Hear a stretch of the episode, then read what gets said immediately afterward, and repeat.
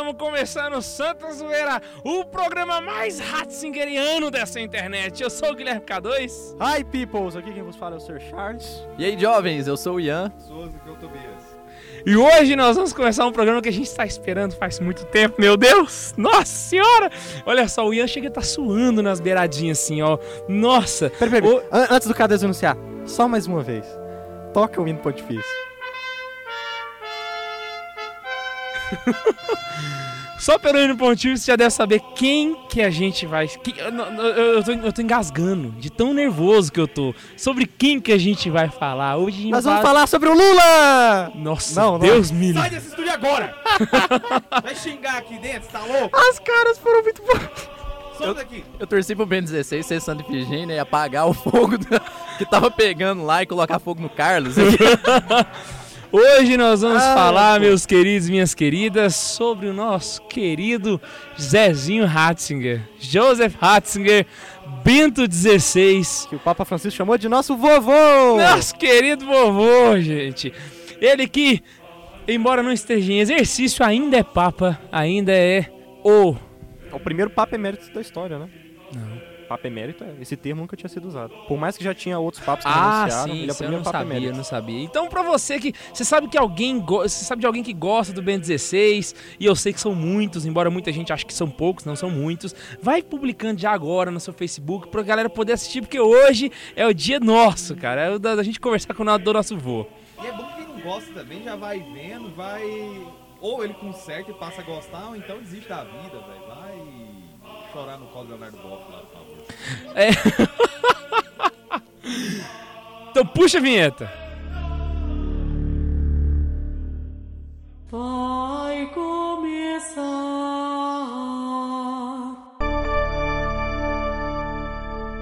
a Santa. Antes da gente começar, eu queria perguntar pra cada um de vocês, gente, o que, que é que mais te admira no Bento 16? Que faz. O- Tudo! Cara, o voo que o Ian deu no Ele voou até o microfone, velho. foi fantástico. Ai, ai, ai, e você? E vocês? Cara, assim, tudo, mas vamos destacar alguma coisa, porque o Ian já deu a carteirada, eu não pude dar carteirada nesse episódio, então eu vou falar humildade.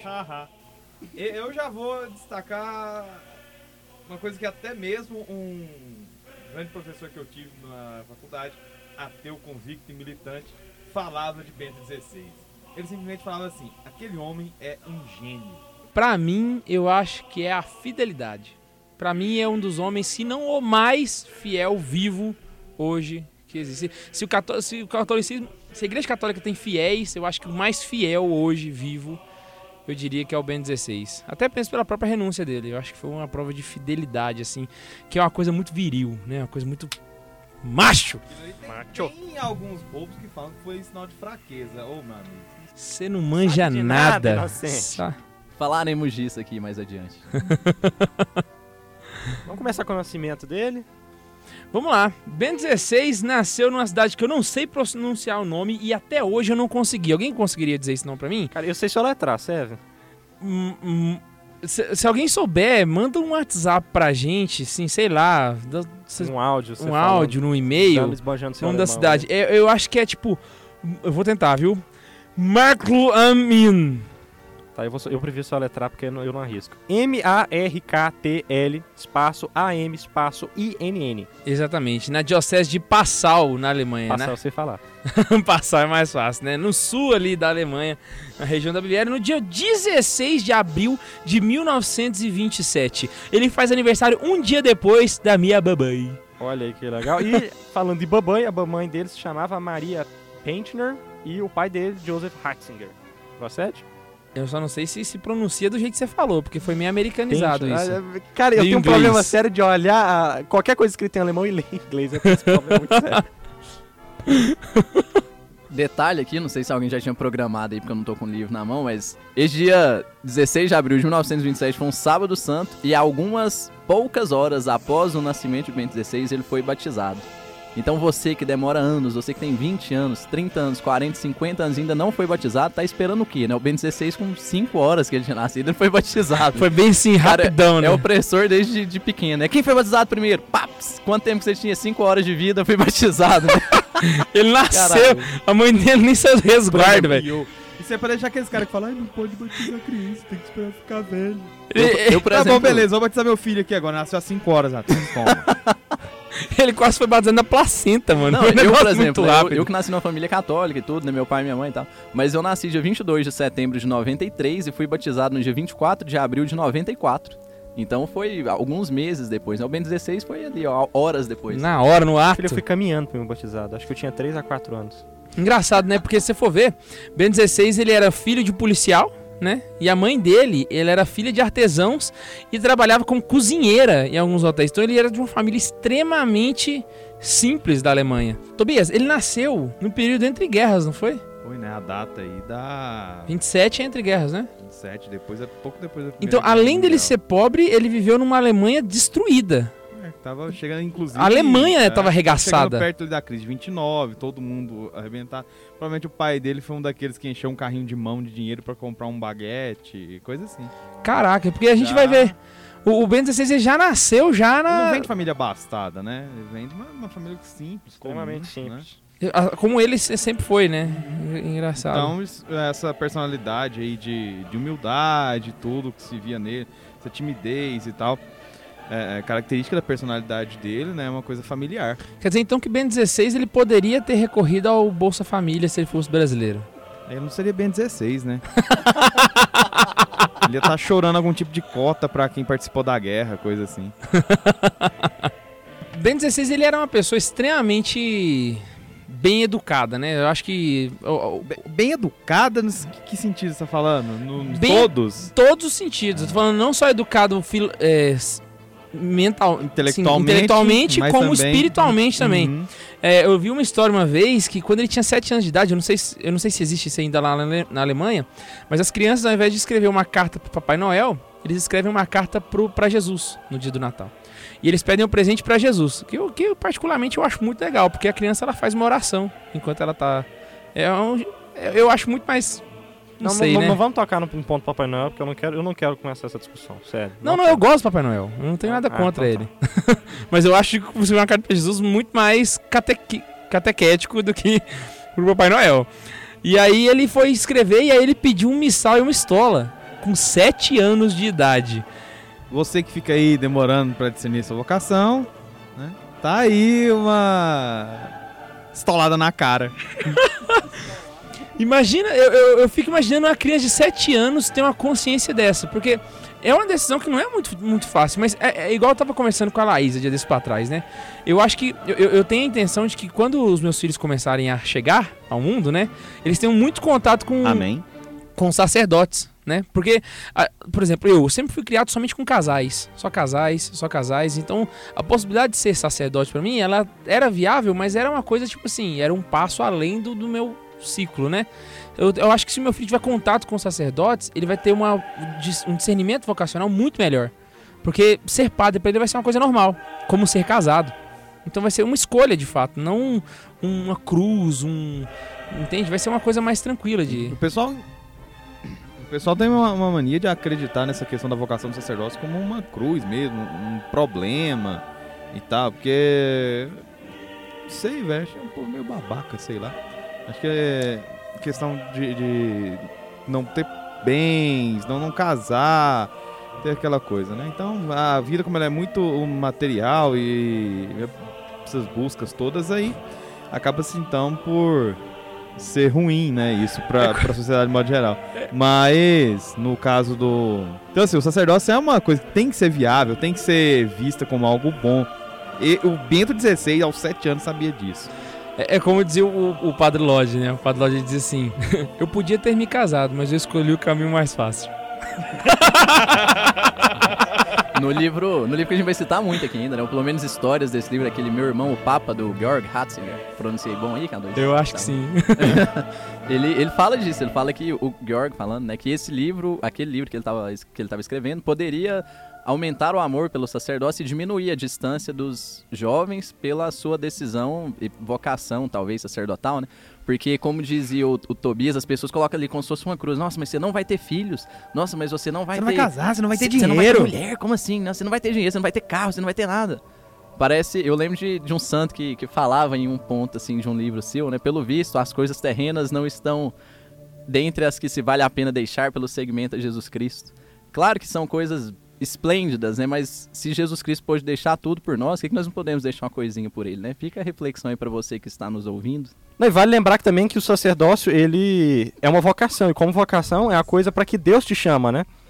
É, então, não vai além então da educação que se dá pro filho, de como preparo e tal, é uma vocação. É, e por mais que você fuja, se é a sua vocação de verdade, né? é, não tem como, cara, fugir. Se Deus te chama, você pode tentar, você pode correr, mas não tem como, porque você acaba indo, né? Deus chamou para aquilo, não tem como fugir. Mas ah, sobre a simplicidade da família do, do é interessante destacar é, um texto dele mesmo falando, né? Ele disse assim, pe- pe- pediram para ele fazer um autorretrato dele, né? E ele falou, é impossível fazer um autorretrato, é difícil julgar-se a si mesmo. Posso apenas dizer que venho de uma família muito simples, muito humilde, e por isso, mais do que um cardeal, sinto-me um homem simples. Tenho a minha casa na Alemanha, numa cidade pequena, cujos habitantes trabalham na agricultura, em ofícios manuais, e ali sinto-me no meu ambiente. Também procuro ser assim no meu trabalho, não sei se o consigo, não me atrevo a julgar-me. Recordo sempre com grande carinho a profunda bondade do meu pai e da minha mãe. Naturalmente, para mim, bondade inclui a capacidade de dizer não, pois uma bondade que deixasse o outro fazer qualquer coisa não lhe faria bem. Algumas vezes, bondade significa ter que dizer não e correr assim o risco de, de que nos contradigam. Esses são os meus critérios, essa é a minha origem, quanto ao resto deveriam ser os outros a julgar. Ele falou isso numa entrevista à Rádio Vaticana no dia 23 de novembro de 2001. Engraçado que quando você vê ele falando de, de si mesmo, ele é tão simples, tão simples, que até a oratória dele chega a ser. Entendam bem o que eu tô querendo dizer, tá? Não tô de- de- depreciando ele, mas a oratória dele chega a ser um pouco pobre. Você vai ver, por exemplo, o discurso que ele fez quando ele foi, quando ele foi Papa. Saca? O Senhor escolheu a mim, humilde servo da vinha do Senhor. Se você for ver a oratória dele, tipo assim, uma pessoa que tá falando em público, é uma oratória fraquinha. Mas eu vejo como uma oratória simples, de um homem simples. Eu vejo, tipo assim, as Ele pessoas. tinha, uma, ele tinha uma crítica com relação a isso, que ele levou, inclusive, pro, pro Concílio Vaticano II, no tempo dele de jovem lá, né? Ele achava que havia uma erudição desnecessária no contato com o povo. Exatamente. E- e- e- engraçado, né? O pe- E é exatamente o que o pessoal pensa o contrário dele. A Uhum. mídia plan- plantava ele de outra maneira, né? Embora ele fosse extremamente simplesinho na dele. E eu, e eu acho que. Não sei porquê, mas ele no cargo de Papa foi muito mais uma vontade de Deus pra ele do que uma vontade dele mesmo. É, porque vamos não- combinar. Um cara que viveu na roça a vida inteira, É. velho. Eu, já vi muitos comentários, achei que a gente ia chegar nisso depois, mas já vou jogar agora que você jogou a, a peteca pra cima. Muitas pessoas observam que pela carreira que ele teve, tanto carreira acadêmica, como a própria questão da vida, do início da vida dele, né, vida familiar, a própria vida de estudo que ele teve, carreira acadêmica e a sua função dentro da igreja, como prefeito da congregação da doutrina da fé, que a sua figura tímida e tudo mais, ele não tinha o menor interesse possível de ser papa. Era uma coisa que passava distante dele. Não, e até Mas quando ele era Papa, você conseguia Sim, ver isso no semblante é. dele. Ele e era uma coisa que fica- ficou muito clara, né? Então, muita já vi alguns comentários, eu ia falar muita gente, mas ia ser um exagero, uma hipérbole desnecessária.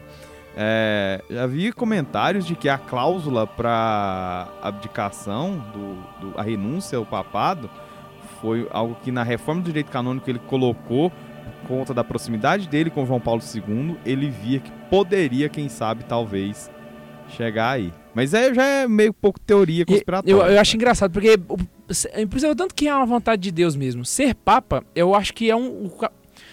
De todos os cargos que alguém pode assumir na vida, eu acho que Papa é o cargo mais difícil que alguém conseguiria chegar a ser.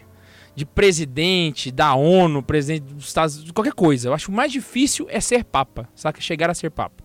Porque você realmente tem que subir uma escada, não é uma eleição que você faz com o povo, né? É- É complicado. Então requer um esforço absurdo. E Ben 16 ele conseguiu chegar lá sem querer. Porque de fato ele era bom demais. Saca? Então, tipo assim, a vida foi levando, e a vida entenda-se como Deus, Deus foi conduzindo ele nesse caminho sem que ele quisesse ir pra lá, saca? E ele acabou chegando num dos pontos mais difíceis que alguém poderia chegar, simplesmente pela sua simplicidade. E por- eu acho que isso é a maior prova do que, de que ele estar lá foi uma vontade plena de Deus. É O como, concílio, Ah, o- mas o conci- O esse concílio momento, foi o mais cara. fácil, né? Porque todo mundo sabia que ele ia ser eleito.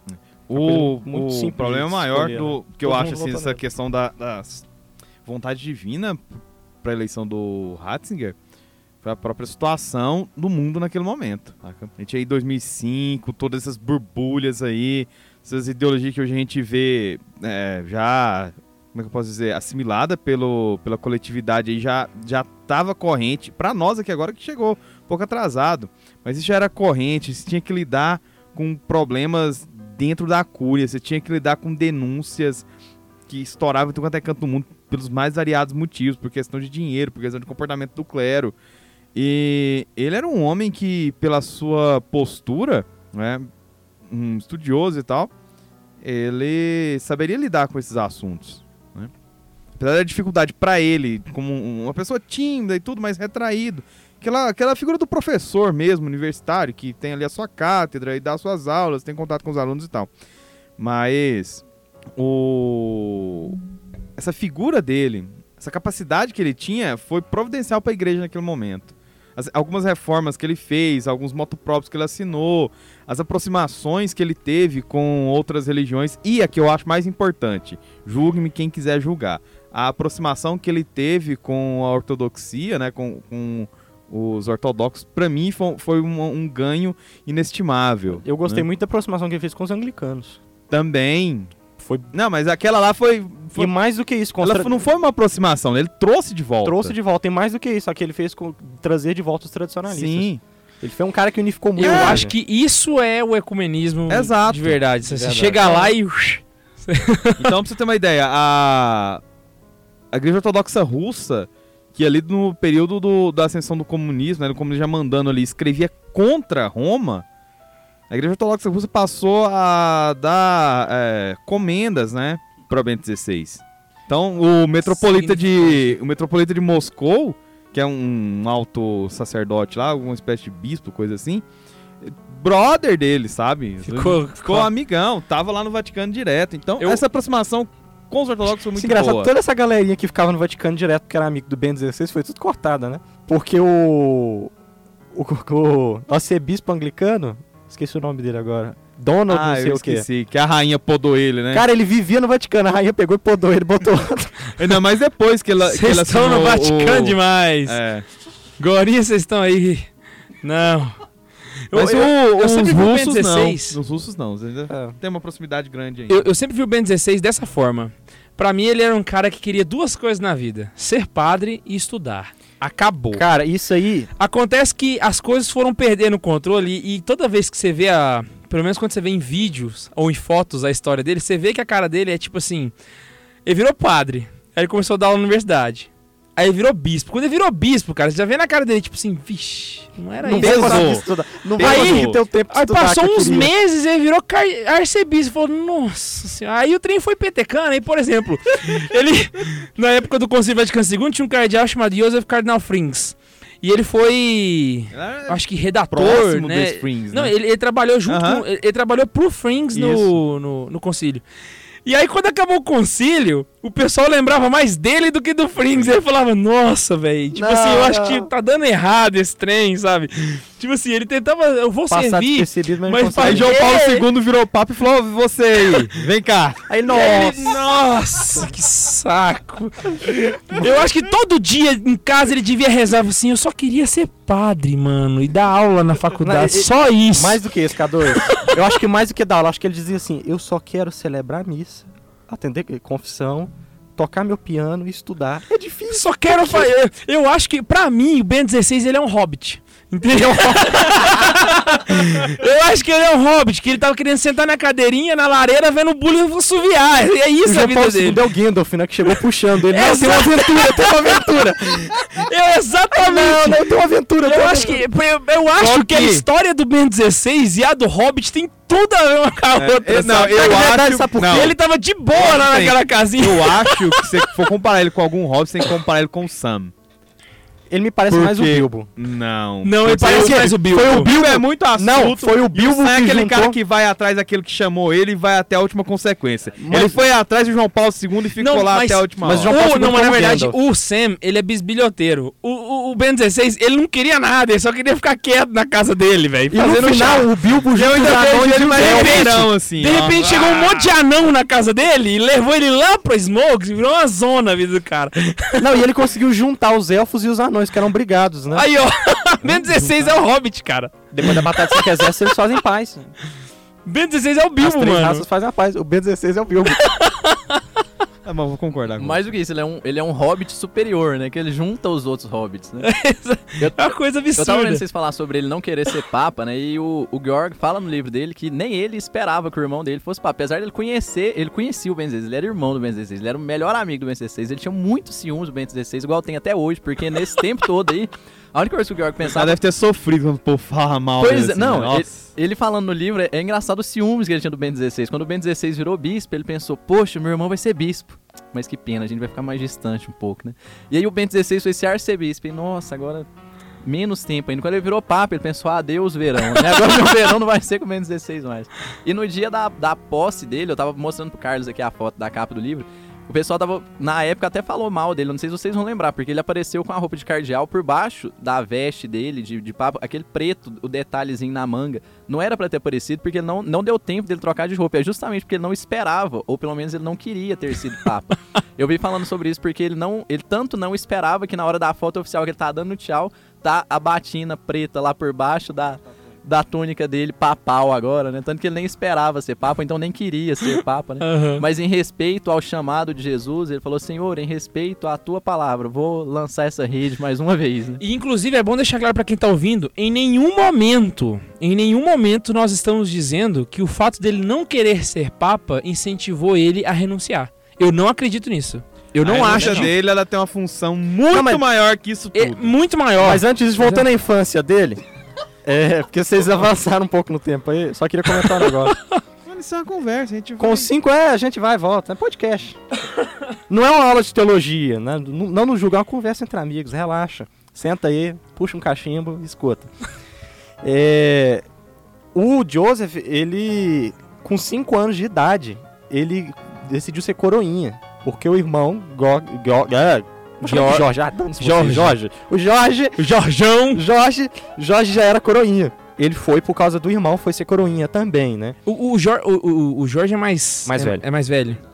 Isso, é o irmão mais velho. Então ele foi seguindo os passos do irmão e ele se tornou coroinha. É tipo o Ian, o irmão dele.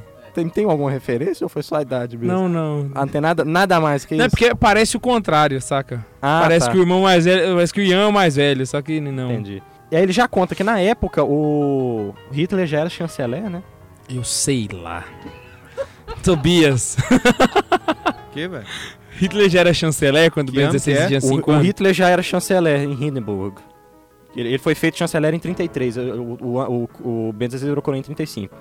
E ele fala que já tinha um problema do pessoal do Partido Nacional, é, nacional Nazista, Nacional É Socialista. porque não É, vamos, vamos falar nazista, não. Vamos é dar nomes aos bois. Que é coisa ruim. Nacional Socialista.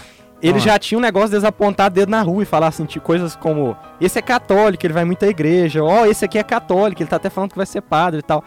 Então, com 7 anos, ele chegou a passar um bullying, porque com 7 anos ele já tava bem firme na ideia de ser padre. Ele tava até pedindo a, a, a estola de presente pra Jesus, né, que a gente tinha falado. Aham. Ele já tava bem firme na ideia, então ele já passou um certo bullying é, por ser católico na Alemanha, né, que é uma terra desgraçada desde a época de Lutero, né. É... Ah, cara, já quero ser briga com a França, dane-se. É... E aí, é, ele já sofria muito com isso tal, né? E aí, com 12 anos, cara, ele vai pro seminário. E vale lembrar da Páscoa. De novo, a gente vê a Páscoa marcando ele, né?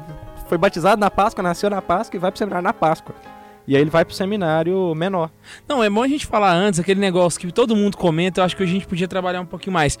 Ah, o Ben 16, ele era nazista, ele era da juventude hitlerista. E aí o pessoal vira e fala assim, a igreja fica escondendo. Deixa eu, esconder, deixa eu contar uma coisa aqui pra você, meu querido. Ó, Presta eu atenção. ia, eu ia cortar aumenta- o K2 aqui agora só pra é, incorporar o Olavo de Carvalho aqui e falar as boas que você merece escutar pra Ah, pensar isso. Aumenta, Mas não. aumenta o volume porque eu vou falar uma coisa aqui pra você. É verdade. Ele era mesmo. da juventude hitlerista. Mas ele não era nazista, tá? Nunca foi. E por favor, Tobias, explica o contexto para que os nossos queridos babacas de plantão possam entender de uma vez por todas. Antes que a gente tenha que ficar ouvindo isso sempre. Cara, a questão é, é simples. Na Alemanha, você era um jovem, estudava e tudo mais, você fazia filiação na juventude liderista, é tipo fazer carteirinha de estudante. É igual. Você é uma sa- coisa simples. é igual você fez vamos dar um exemplo aqui no ganha uma- Brasil. É como se ele ser tivesse. nazista pra ir no cinema? É pra mais pagar menos- ah, ele não tinha, ele Pô, tinha que você não tinha que, lá ser- você não tinha que ser filiado à Uni pra ter carteirinha de estudante até pouco tempo atrás? É. Quem diria que o Toffoli ia tirar isso, né? Mas ele tirou, né? É a mesma coisa, saca? E digas de passagem, entre a juventude hitlerista e o Rune, eu não vejo quase diferença nenhuma. Mas. Era isso que acontecia, o saca? próximo, ele assim, E você precisava. precisava da carteirinha, inclusive, pra ter acesso a alguns benefícios, pegar uma alimentação, alguma coisa e tudo. Inclusive, E ele ficava até ressentido. E era um amigo dele que pegava pra ele. Inclusive nas reuniões ele não ia. Inclusive ele foi obrigado a ir uma vez e perguntaram se ele queria se, se alistar na SS. E aí ele fala publicamente que ele não quer porque ele queria ser padre.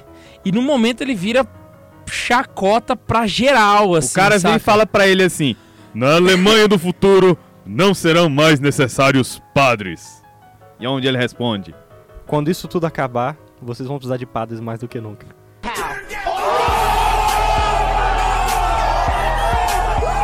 E aí, presta atenção ne- ne- nessa virilidade, né, cara? O cara sofreu bullying por ser católico quando era jovem, depois sofreu bullying por ser católico, mas se bem que sofreu bullying do hitlerista, vamos combinar, né? Ninguém É a mesma coisa que sofrer bullying de petista, tá? É, vá caçar um pau pra você subir. Não, mas mais do E aí, isso, pior, né? ele é obrigado a ir pra guerra, e aí ele fica na guerra até setembro de 44. E no meio daquele fuzuê que ele trabalhava no- nos bombardeiros antiaéreos, né? Porque ele tinha que fazer esse trabalho, senão ele morria. A Alemanha perde a guerra. E aí ele vira fugitivo. Véi, vira. Que saco de vida, sabe? Tipo assim, além dele ser obrigado a ir pra guerra, ele vira fugitivo. E aí ele tem que esconder no meio do mato, porque se os aliados encontrarem ele, mata porque ele tá com uniforme nazista. Se os nazistas encontrarem, mata porque ele desertou. Véi! Não, é, é aquela coisa do eu só queria ser padre, né? Ele vai pro seminário em 39, assim que ele entra no seminário, ele fica pouco tempo. É, que aí vai ser um legal, uma coisa muito legal, que assim, eu tenho a biografia dele aqui, velha, detonada. E ela não tá rabiscada, eu não quis rabiscar, embora ela esteja detonada com o tempo, porque tem muito tempo que eu tenho. É, só tem um trecho destacado que foi um trecho que, cara, me deu um auxílio muito grande. Eu tava no seminário menor na época e eu tava muito mal. E aí foi um trecho que eu me identifiquei com ele ganhei até força, que foi o seguinte. Mas sou dessas pessoas que não foram feitas para a vida no internato. O fato de me encontrar numa sala de estudo com, com, perto, de, eh, com perto de 70 colegas era para mim um grande sofrimento. O que mais me incomodava era que estavam previstas todos os dias duas horas de esporte. No enorme campo de esporte da propriedade.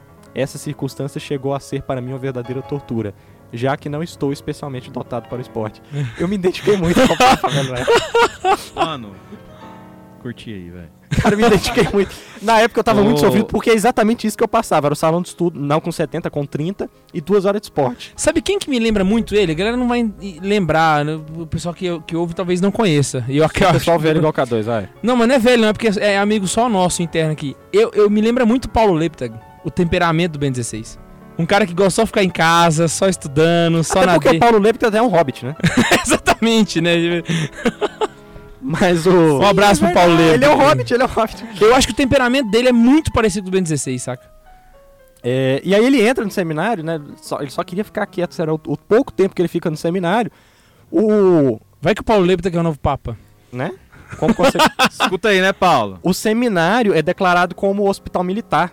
E aí eles começam a trabalhar já ali, né? O diretor ele cria alojamento, aí bota eles pra trabalhar. É uma coisa assim, já persegue ele desde o começo, cara. e aí depois tem essa, vai, vai adiante, né? Ele, ele, tem, ele é recrutado, ele tem que ir pra guerra. Aí depois tem essa treta toda aí que ele tem que ficar escondido dos bastardos inglórios pro Brad Pitt não desenhar a suástica na testa dele. essa- Nossa senhora! Deu sorte, porque senão ele ia ter que Já falar pensou? um... Gorlame.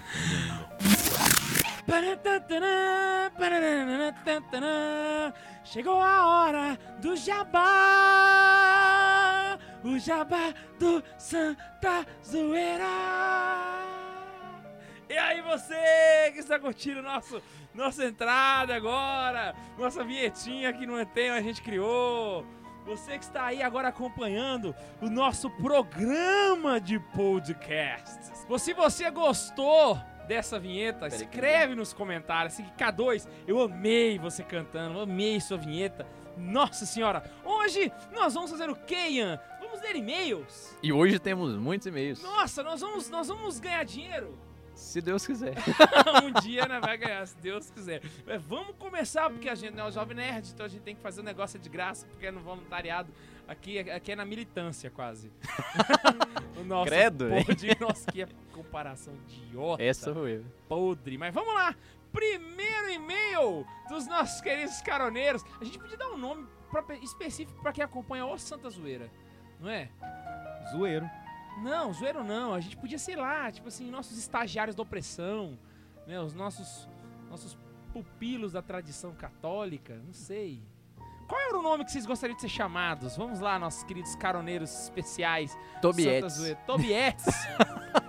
Por favor, não. Quem é Tobiete, levanta a mão aí, beleza? Nos comentários. Eu sou Tobiete! É nóis! Então vamos lá, primeiro e-mail, Ian, pra gente começar essa bagaça. Eu já vou começar pedindo desculpa se eu leio o nome de vocês errado, mas se vocês quiserem que eu leia certo, vocês colocam um acento aí pra mostrar como que é o nome certo. Por exemplo, esse, esse nome aqui, eu acredito que seja Edison Nicodemus. Nossa, mas aí ele teve um bem. É, bem é, comum. é porque eu não sei se é Edison ou Edison. Deve ser Edison, porque é só um S. É, É, então, mano. não pode ser Ericsson. Não, não, não tem Não C. ia ser, sei lá, Sony. Ia ser Telefônica. Nossa, véi! Pelo amor de Deus, reação do Tobias aqui tem que pagar, velho. Quem quer ver a reação do Tobias, coloca no Snapchat Santa Carona que tem umas reações do Tobias aqui. Erison, me desculpa a zoeira, mas você está no Santa Zoeira, tá? É o nome do programa, a gente faz isso com todo mundo, tá? Vocês estão vendo o que, que eu tô falando? Vocês entendem agora o que, que Ai, ai. Vamos lá então. E-mail do? Edson Nicodemus. Olá, pessoal, sou o Erickson de São Paulo. Sou um grande apreciador de podcasts e estou muito animado com Santa Zoeira. Gostaria de sugerir um tema, um episódio falando sobre música na liturgia. Opa! Pelo menos aqui em São Paulo já vi várias pérolas e coisas engraçadas que o Ministério de Música passa tocando na missa. Aqui em Goiás também. Meu amigo. Grande abraço. A gente tem até uma pessoa. Aí, viu? A gente tem uma, uma- um convidado pra trazer aqui, não, Tobias? Tem A sim. gente pode trazer. Não, a gente. Ah, Eu não sei se aí em- existe Erison, aí em, em- em Não, São Paulo. não sei se em São Paulo tem Sibéria. Mas. Ouça a piada interna mais dos internos do mundo. O pior é que o Ian, ele é aquele cara que manda no, no WhatsApp, gente, vamos diminuir as piadas internas, o pessoal tá reclamando. Aí ele vai lá e ele manda as piadas internas Essa eu não resisti. Um dia a gente explica Tem o uma que, que é a parada Sibéria. chamada Missa Sertaneja aqui em Goiás.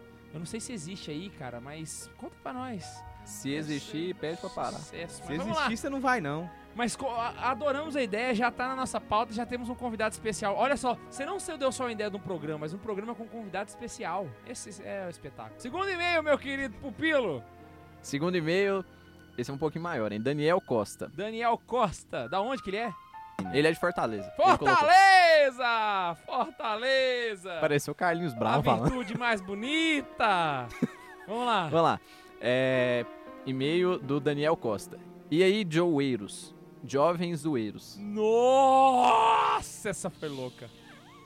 Essa aí é tipo o mexidão paulista do neologismo, entendeu? Mandando um e-mail para parabenizar o podcast. Muito bom mesmo, gostei muito. Os textos também do blog são todos muito massa. Pegar o que ensina a Santa Madre Igreja de forma. Pregar o. Não, é pegar mesmo. Pegar o que ensina a Santa Madre Igreja de forma fiel, com as melhores referências e sem esquecer da zoeira foi demais. Muita opressão, má. Má deve ser um. Não sei, né? Alguma coisa deles da região. Um bar, assim. É, É, sei lá, tipo só, mas- só porque é do, do Nordeste. É. Acho que tem Jujubinha parando as briguinhas de paróquia pra se sentir oprimido com tamanha zoeira. Peraí, peraí, peraí, peraí. Gostei dessa referência aí. Você vai gostar mais da próxima frase. Vou nem mentir que soltei o podcast nos grupos aqui do Whats pra oprimir mesmo e nego no mimimi. Chora! Ei, Chora! Véi, o cara pegou o podcast e soltou no grupo pra fazer merda no ventilador, bicho. Ele, ele- cê- o que, que esse cara fez? Ele fez uma experiência social. Ele pegou o podcast e aí ele virou no grupo e falou assim: Me fala um grupo que só tem Jujuba, mano. Aí ele jogou e falou assim: Uou! Agora eu ficou assistindo o Pautorá, velho. Tipo, Ele só colocando. jogou ali de boa e ficou. Ficou lá cutucando os caras de brigar. ó. Vai lá, vai lá, vai lá. Ele jogou ali e ficou só assistindo o- a desgraça acontecer na vida das pessoas. Se, se liga no resto Cara, do e-mail gostei aqui. bastante. Parabéns. Não, olha, ainda tem mais é por vir aí, ó. Isso, isso foi só metade do e-mail. Agora aqui. No mais, que o Holy Spirit continue instruindo vocês aí nesse apostolado. Manda um alô pro Júlio Mito, pra Carol e pro Arturo. Pessoal aqui de Fortaleza, Júlio sempre Mito, ligado no Carol Santa e- Zoeira. Júlio Mito, eu imaginei ele com a cara do Bolsonaro. Você colocou aí. Carol, é Carol, não é, é Q-U-E-R-O-L. E quem é outro? Arturo. Arturo. Ó, abraço pra turma de Fortaleza aí. Continuem oprimindo. Ó, recado... Quem é esse aí? É o Arturo e tem o Armoli também? Para, cadê? Para. Ah, vamos continuar o e-mail, né? Sério. Man- Continua o e-mail. Manda um alô pro. Não, aí já passou isso, né? Júlio Mito tá fazendo intensivão de Santa Zoeira, escutando umas mil vezes por dia. O cara quer oprimir legal. Ah, e valeu K2 pelo título Três Cocos. Estávamos jogando a santidade no nível Titã, mas depois dessa iniciamos o apostolado Três Coco. Valete. Valete, acho que é tipo um valeu deles lá. né? Cara, é, é outro país esse povo, Mano, você gente. tá vendo? Oprime, velho. Você Olha pra se você ver. bem. O, o cara fala, aí, Daniel, Fer- a assinatura do e-mail, Daniel Fernandes Monte Costa, advogado. E aí tem o telefone dele.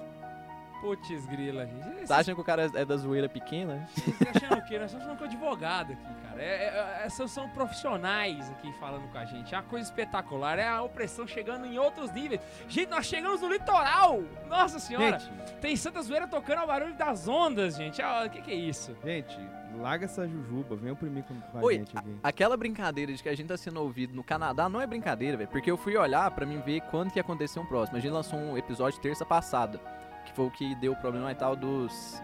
É, dos coroinhas. Na terça-feira ele foi baixado em Ashburn, a pessoa curtiu.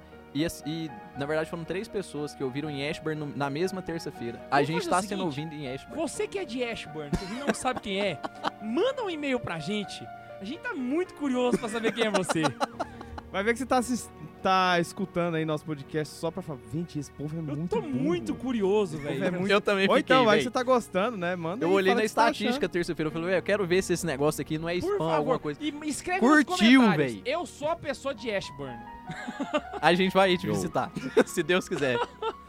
Hoje é terça, né? Quem sabe já, Se, já eu- rolou. Imagina se a gente não for um- visitar, eu pelo menos consigo mandar por vias, né, assim, na bagagem de alguém um oi. É, a gente mandou É, uma barba do Tobias. Imagina só se a gente poderia, pudesse fazer um, sei lá, um, um, um Holly Zoeira Um Live. tour. Ia ser muito doido, mano, nos Ashburns da vida. Então vamos aproveitar que a gente tá em outro clima, vamos ler o terceiro e-mail.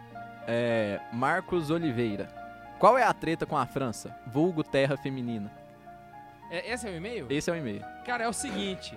Ele nem falou Nó- de onde que ele é, o nó- Marcos. nós temos aqui no nosso podcast o, o Sir Charles. Sir Charles, pelo nome você já percebe que ele é inglês, né? Ele é, ele é um brasileiro, no- ele é um inglês no corpo de brasileiro, né? Ele foi um cara que não foi entendido pela sociedade e que essa ideologia de pátria tem feito ele ser obrigado a ficar ouvindo música sertaneja, comendo empada, sendo que na verdade ele sempre foi um lord, né? Ele nasceu aqui em Anápolis, mas ele Mas sabe- ele é inglês, né? Sabe quando você vê que o seu corpo e a sua alma não são a mesma coisa? Né? E aí ele. ele, ele pesquisa ideologia de pátria no site que você vai conseguir ver o texto. Ou então podcast Ideologia de Gênero. Isso. E o que, que isso tem a ver com a França? Por favor, Tobias, explique. Todo inglês odeia a França, é simples. Guerra dos 100 anos, né? Mano, treta em inglês e, francês é pior que Brasil e Argentina, assim. É outro nível. E quando fala que é terra feminina, é porque a França só conseguiu sair do domínio inglês quando Joana Dark apareceu e ensinou os homens de lá a lutar. Se não fosse isso, tinha ali território inglês até hoje. Até na- hoje, né, velho? Precisou. E tanto é que a gente. Eu ainda continuo a brincadeira. A França tá esperando de novo outra mulher pra poder dar um chute na bunda do Estado Islâmico. Exatamente. Mas assim, também tem, tem ingleses, amigos de franceses, né? São exceções às regras, mas a acontece. pergunta aí mesmo? Marcos Oliveira. Marcos Oliveira, espero que tenha respondido aí por que a treta com a França. Agora você faz parte da nossa piada interna. Olha que beleza. Você já tá sabendo por quê. Já não é interna mais. Já não era uma interna mais. Agora é um e-mail que é uma história. Só uma pergunta, se Oi. você não souber o que, que por, por que das piadas internas, manda pra gente a pergunta. Tipo a da Sibéria, pode Alguns perguntar a aí. gente pode contar, né? Outros a, A, a da Sibéria não dá pra vocês. contar. Mas é pra eles mandarem e-mail. Então manda e-mail que a gente conta. Então vamos lá, né? Gustavo Sobreira, o próprio próximo e-mail. Ele Esse vi- eu conheço. Esse aí a gente citou ele no podcast de, de terça-feira e aí ele foi resolver. Ele falou comigo no WhatsApp. Ele falou: Ah, é, você contou lá a história, né? Beleza. Só que o padre ouve o podcast. e agora ele sabe que eu tava comendo ontem tomando vinho. Eu tô brincando, ele falou isso Cara, indiretamente. não- não- isso não é novidade pro padre. E- O padre sabe. O padre foi coroinha. Ele só, ele só não te pega no pulo. É, e aí o e-mail do Gustavo Sobreira é uma história, então eu vou ler aqui sem interrupções. Até porque ele não vai sair da missa pra. Nossa, foi uma indireta? Isso você fala. Não, Não, foi direta não. mesmo. Ele falou que não quer interrupções. Não, é porque esse é, é porque esse é- Olha o tamanho do e-mail aqui pra vocês verem.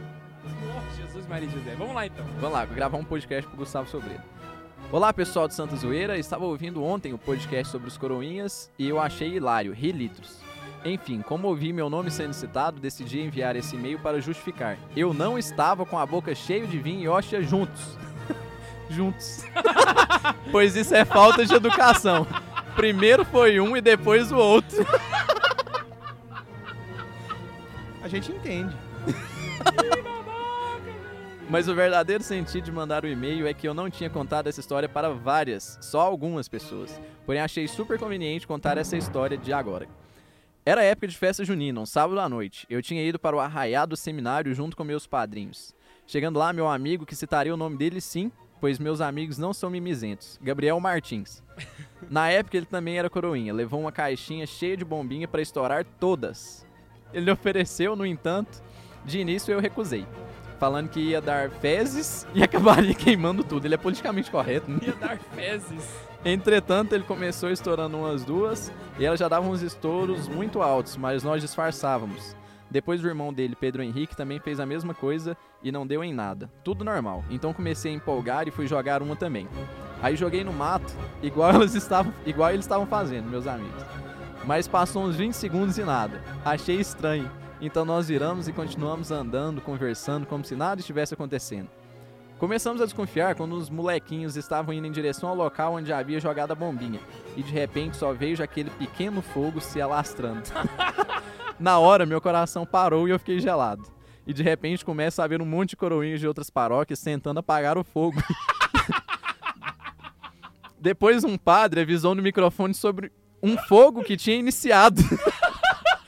E aí começa a haver um monte de padres desesperados com balde de água para conter o ocorrido. Até que eles conseguiram. Imaginem, na época eu era super tímido. na época. Alguns meses depois do fato ocorrido, chegou a notícia aos meus ouvidos de que um padre que é muito gente boa. E ele falou pra mim tomar cuidado. Não. E ele falou pra mim que tinha culpado os coroinhas da Nossa Senhora de Lourdes, que é outra paróquia. Que paia, velho. Depois falei pra ele que tinha sido eu, mas sem querer. KKK. Certa vez essa história também chegou aos ouvidos. Não, é, chegou aos... também chegou aos ouvidos de um padre mito, mas ele não acreditou, então eu fiquei de boa. Essa foi mais uma peripécia de coroinha. Aquele abraço opressor pra vocês, suas piadas nível praça são as que mais curto. Max. Hashtag fica Max, hashtag tô aqui pela Santa Zoeira. Muito pudim pra vida de vocês, salve Maria. Se você tá achando que a diocese ficou sabendo agora que foi você o culpado, agora o Brasil tá sabendo que foi você. Só E o Canadá. Só um detalhe. Só um detalhe. A galera, a galera do seminário curte o Santa Zoeira. Muito. Maria. Nesse cara. momento o reitor já tá sabendo da treta, né, velho? Você lembra daquela vez que teve um incêndio aqui na festa junina? O menino tá ouvindo aquele negócio. de- chegar a carta de admissão lá, Gustavo sobre. Ah, é o menino da bombinha, né? Já penso. Porque aqui a gente sabe que a gente tem. Os padres têm apelido, né? Então, tipo assim, a gente tem o padre da, fol da, da folhinha. Nós temos o, o padre que anula casamento. Nós, nós temos o padre do neocatecumenato. Se o Gustavo virar, pode virar o padre da bombinha. Então é isso, os e-mails são esses de hoje. Gente, um abraço pra vocês que enviaram os e-mails. Um espetáculo de e-mails. Assim, só, só, só um espetáculo. Repetaculê. Pra você que quer enviar um e-mail, qual que é o e-mail, K2? Santa zoeira! Não, não, não, não, não, não. A gente tem um, no- um novo ritmo. Um novo ritmo. Por favor, por favor, por favor. Ritmozinho, vou, vou tocar aqui na, na, na mesa. Santa zoeira arroba gmail.com arroba gmail.com arroba gmail.com arroba gmail.com arroba gmail.com Vamos voltar pro programa que essa bagaça já ficou opressiva demais. O, eu tinha comentado no começo do programa que eu já perdi totalmente a cronologia da história. Eu já tô indo e tô voltando, tô nem aí, tá bom? Eu percebi. Uma- uma- o que mais me admira nele é a fidelidade, saca? E eu acho que o que mais me despertou para essa fidelidade dele, para poder observar isso, foi a própria, a própria relação dele com o Leonardo Boff. E eu vou explicar Caraca, o avançou muito no tempo por agora. quê. Nossa, eu vim aqui agora, né? Tipo assim. Que, eu não sei se vocês sabem, mas ele trabalhou junto com o Leonardo Boff na redação de uma revista. Vocês sabiam disso? Eles trabalharam juntos. Inclusive, quando teve o julgamento do Leonardo Boff, que ele vai dar o veredito final, Era o saca? prefeito da congregação, só pra lembrar, a congregação Doutrina da Fé, é o que quando mudaram o nome do Santo Ofício, vulgo Inquisição. Exatamente. Ele, legal. ele já conhecia pessoalmente o Leonardo Boff, então não foi um desconhecido que chegou lá, mas na verdade um ex-colega de redação, saca? E aí ele, eu não sei se ele chegou a Acho dar que aula ele pro chegou Boff. a dar aula com o boss, pro Foi professor dele. E aí, hum, que desperdício, né, gente? O cara pega, como que uma pessoa, nossa senhora. Você vê que até bons professores podem ter maus alunos. Exatamente. Jesus não Jesus tinha Judas? Judas, exatamente. Exatamente. Então, olha só. E aí, chegando lá, ele teve esse, esse dilema, né? Tipo assim, é uma pessoa que eu conheço, uma pessoa que talvez eu tenha até um. Eu não sei qual era a relação deles, mas talvez existia até um certo carinho da amizade, né? Da, da relação entre eles. E, meu irmão. Louça, velho. Tá errado, é pá! Ele sentou a piada nele. O processo do, do Boff lá, né, foi publicado e tal, não sei o que, com todo aquele ares de ai, ele sentou na cadeira de Galileu e teve que se explicar. Ah, Bostoreba, sentou lá e teve que falar sobre o que ele tava fazendo, que era errado. E dane-se. Aí o- aquele professor que eu havia comentado, meu professor de faculdade, é um bom professor de faculdade, não é esquerdista. Ele, era, ele é ateu, né? Mas ele comentou o processo com Ares que eu, guardo até hoje. Falou, Cara, você viu que Leonardo Boff é um cara eh, sem nexo, raso, fraco. Ele vinha lá, né, no processo. Ele falava pro Bento 16. Ah, mas opção preferencial pelos pobres. Ah, mas e, e a libertação. Ah, e o social, não sei o quê. Ele vinha com essa ladainha e repetia ela o tempo inteiro. O Bento 16 respondia isso cada vez com 10 argumentos teológicos e filosóficos geniais. Impossível ele ter passado naquele processo. Não, Ele era um páreo perto do, do, do Ben 16. Engraçado, quando a teologia da libertação começa a, a- a- Eu ia falar florescer, mas eu acho que essa é uma palavra totalmente inadequada pro caso, né? Apodrecer a igreja. Até o próprio João Paulo II, no começo, começou a ter uma certa dúvida a respeito da, da legalidade, né? Se era algo bom ou ruim. E foi Bento XVI que abriu os olhos de João Paulo II que isso era realmente algo muito, muito detonador, assim, destruidor para a igreja. Aí viram o que ela é de fato, né? Uma, uma tentação, uma aplicação do, do marxismo ali dentro da, da igreja. Por isso que eu acho que o Bento XVI ele foi um papa muito correto pra hora correta, saca? Porque Hum, eu acho que na hora que foram escolher o papa, Deus tava na cabeça assim, cara, eu tenho que escolher alguém que se aparecer a mãe dele lá e a mãe dele estiver errada, ele vai falar não.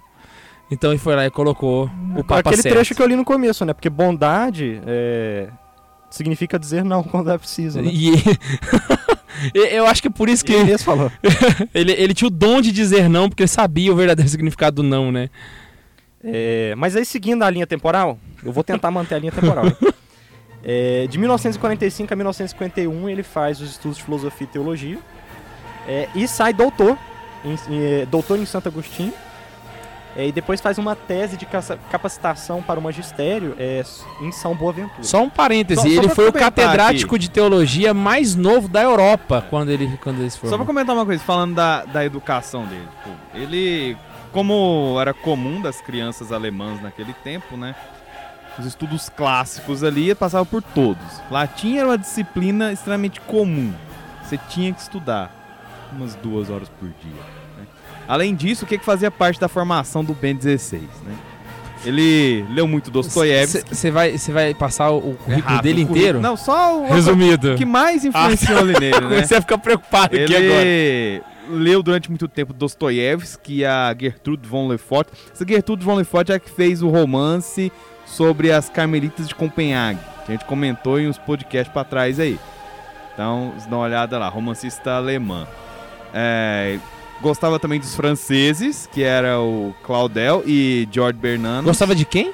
dos franceses. Qual- São de Dois qual país franceses. eles? É, franceses são da França. Ah, tá.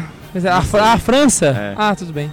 Jorge Bernardos e esse Claudel. Você vê que até bem 16 Gostou também de algumas teorias científicas, como, né, que leu, achou interessante na época, Einstein Heisenberg. Não é do Breaking Bad. Ele botou a minha piada antes de chegar no o microfone. Tobias falou antes de chegar no microfone. O Carlos ele já fez aquele esticadinho no pescoço, assim. E outras coisas, enfim, leu também o Patrística, ele era tinha uma admiração muito grande pelos padres da igreja, né? Conhecia, acho claro, a alta patrística era algo que já se escolástica. esperava, né? Sim. Tipo assim, Mas o ele mínimo. curtia também nesse meio termo. Ele deu umas lidas ali no, no Jasper, né, que é existencialista, no Heidegger. O que não afastou ele também de conhecer Nietzsche e Bergson, que é um outro francês.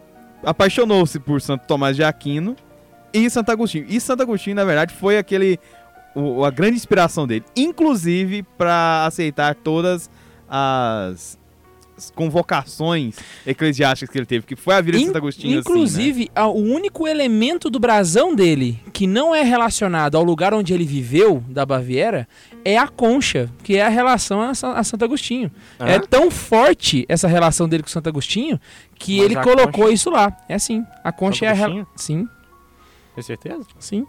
A concha, ela, sim- ela retrata aquela história do anjo na praia. Não é não, cara. É? Aquela concha, aquela concha é a concha do caminho de São Tiago de Compostela. É o símbolo do caminho de São Tiago de Compostela. Não. Pode googlar aí. Pode googlar no site do Vaticano, velho. Ah, não, foi- Então criaram du- dupla interpretação pra concha, Meu mas... querido, eu fiz um TCC em heráldica e eu usei ele no meu estudo de casa. Não, não Eu, vou- eu, não ia, eu ia falar isso pra ele, mas eu esperei. Não, mas não é a concha do caminho de São Tiago de A Compostela? concha do caminho de Santiago não tem a cruz lá do peregrino? A dele... Não tem a cruz. Não é a que você usa na sua mochila? Tá certo. Eu, eu admito errado. Inclusive, a única relação que não tem com o fato de ser papa e de ser da Baviera é a concha. Do tanto que foi, ele colocou no centro, né? Eu acho que um elemento que pesa mais do que os outros, né? Em tudo que ele fez. Até pra entender o pensamento do Ratzinger, você tem que entender que quem influenciou ele muito foi Agostinho, né? Você tem que entender É. que Santo Agostinho influenciou ele muito, pra você Muito entender o próximo. que, que Ratzinger queria dizer, né? Quando ele falava alguma coisa. E agora um- uma observação fofa sobre o Bento XVI, né? Para pessoas menos viris que estão... assim- Não, tô brincando. Bento XVI, já seguindo a linha cronológica, quando era uma criança, teve um dia que ele queria muito um ursinho de pelúcia, porque ele gostava demais desses ursinhos, assim. Teve um dia que ele queria muito um ur- ursinho de pelúcia e ele ficava olhando todo dia pra ele na vitrine, ficava querendo, querendo, querendo. E o irmão dele também ficava até com dó dele, a mãe e o pai. E um dia eles compraram esse ursinho e deram pro XVI. E o Bento XVI até hoje tem esse bendito desse ursinho. Inclusive, ele da guarda esse cama, né, ursinho junto com outro boneco que a mãe dele costurou, Costurou pra pra ele, caraca. E isso aí é a decoração da cama dele cama até dele, né? hoje. E ele guarda isso tem 70, 80 anos. Aqui tem 86. Ele tem 87. 86 agora. Não, 88. é 88. Nossa, Ah, um velho. velhinho de 88 com ursinho de pelúcia é bonitinho demais, gente. Não, e o pior é que você vai ver as, as coisas que ele, tipo assim, vamos usar algumas curiosidades do Ben 16 aqui que eu acho que o pessoal em casa não deve saber. Primeiro é que ele guarda esses dois, dois bichinhos de pelúcia até hoje, desde quando ele era criança. Segundo é que ele tem uma gata chamada Contessina, Ele que é, ama gatos, velho. que é condessa em italiano. Ben 16, um dia desses, ele tava entrando no, no Vaticano enquanto ele era cardeal e tinha uma renca de gatos seguindo ele. Um dos seguranças do Vaticano olhou e falou assim: Senhor cardeal, tem uma infinidade de gatos atrás, senhor. Eles estão invadindo aqui o palácio. Ele falou assim: Não, pode deixar entrar, são meus amiguinhos. Não, porque, porque vai lembrar, não se alimenta gato em Roma, porque Roma é tomada por gatos. Exatamente. E gato é aquele negócio, você dá comida, acabou. acabou. Né? Ele vai ficar beirando você pra sempre. E aí ele dava comida e gatos. Mas, oh, imagina ser um gato alimentado Você- por Ben 16. Ah, que que é isso? Cara, você tem que pensar o seguinte, que essas feministas loucas que tem 200 mil gatos em casa ainda ficam falando mal do Ben 16. Cuida melhor dos gatos que você, sua gorda. Outra coisa, o carro do Ben 16 era um Volkswagen Golf que foi leiloado no eBay por 180 mil euros depois. Eu a, queria- a pessoa que queria- comprou dele depois que virou Papa, falou assim, ah, o carro do Papa. Aí foi lá e acabou leiloando. Cara, eu- se eu tivesse 190 mil euros, eu compraria pro, pro Santa Carona ser gravado no carro do Papa. Cara do céu, eu acho que eu não tinha coragem de usar o carro. Eu acho que eu ia deixar uma ele... relíquia, velho. Ia ser. Imagina uma relíquia, porque eu, eu acredito que ele vai ser santo, saca? Quando ele morrer. Não só santo, dirigir uma relíquia, putz! Eu vou dirigir. A minha relíquia, ela, eu vou abastecer a relíquia, eu vou dirigir. Cara do céu. Ia ser. A gente tem até que estudar, pensar teologicamente se isso aí é uma coisa assim. Será que dirigir uma relíquia era. Mas vamos continuar aqui. Ele foi o primeiro papa a possuir um iPod. Pergunta: o que que será que ele ouvia no iPod? Eu falo. Música clássica, sobretudo Beethoven, que é o preferido dele. E É. Mozart. É, porque não tinha Santa Zoeira na época, né? Então, Senão ele ouviria Santos Zoeira, claro. senão ele ouviria Santa Zoeira. ai, Ele ai. foi o primeiro Papa a fazer uma conta no Twitter. Exatamente. É muito Foi o válido. primeiro a visitar uma rede social O Inclusive, B16. teve deputado virtual na época que ficava mandando tweets babacas pra ele. Sabe o que ele fazia? Ignorava. Ignorava. Porque Babaca o Papa Ben 16 ignora. ele não fez uma conta no Twitter, ele fez oito contas no Twitter. Outra Todas coisa, as línguas que ele falava, né? ele foi o primeiro eu papa a conversar ao vivo com uma estação espacial e abençoar a estação espacial em tempo real. Dessa não sabe. Sério? Depois você pega um vídeo engraçadíssimo, velho. Tá ele na frente da televisão e os caras voando assim, ó, dando tchau pra ele. É muito doido. Existe uma cerveja na Alemanha chamada cerveja Ben 16. Sério? Uma cerveja Porque ele bebe cerveja. Ele bebe muita cerveja. Esse muito aí não quer dizer que ele fica embriagado, não, viu, gente? É Não. só um exagero do Mas é porque ele é, ele é alemão, ele consegue Não, tomar muito você e já não viu como ficar é que um embriagado. alemão bebe cerveja? Eles bebem muito e não ficam embriagados. É um caneco sinistro. É um caneco de uns dois litros. Não, o Ben 16, essa curiosidade, não- eu não li um livro, mas eu já li sobre, em, em uma fonte que foi, eh, considerei co- como confiável. Que ele, ele gosta de Fanta, que o Max Isso, que vai estar tava ouvindo, velho. O Max que vai estar ouvindo, ele vai lembrar de um episódio que eu peguei muito no pé dele que ele bebia Fanta. O Max gosta de Fanta, quem mandou não vir, agora vai ser 16 é fascinado em refrigerante de laranja, cara. Ele é tipo o Kel do Kenan Kel, saca? Tava aqui tentando lembrar quem que era esse cara, velho. É tipo, você vai o chegar pra ele assim, você gosta de suco de refrigerante? Eu amo, eu amo, eu amo. E uma curiosidade sobre o Ben 16, professor, cara, que vocês estavam falando, me segurei pra não contar, mas foi pra não interromper o papo, que tava bonitinho aqui, né? Ele dava aula de em todas as faculdades, assim, todo o pessoal, professor chegava de carro, chegava aquela coisa, o Ben 16 chegava de bicicleta. Chegava de Exatamente. bicicleta, pedalando ali pra dar aula. Mas ele Tal não era humilde. Tolkien, mais uma prova de que ele é um hobbit. Ah, mas o Ben16 ele não era humilde. Ah, o Papa Não, Francisco revolucionou. Ah. O Ben 16 não era humilde, não. Tanto que o dia que a gente gravou o programa de humildade, eu guardei uma historinha que eu ia contar hoje, eu vou contar agora. Ele não era humilde, não. Simplesmente teve um dia que ele era cardeal. E era ali o prefeito da congregação para a doutrina da fé, era amigo pessoal de João Paulo II, mas ele gostava de andar a pé em Roma, né? Ele ia no sapateiro dele que construiu os mulhos, que a gente vai falar dos mulhos que Ia falar do mulho agora, oh meu Deus. Mas antes de falar dos mulhos, eu vou falar dessa história que eu prometi lá nos no modelo de humildade.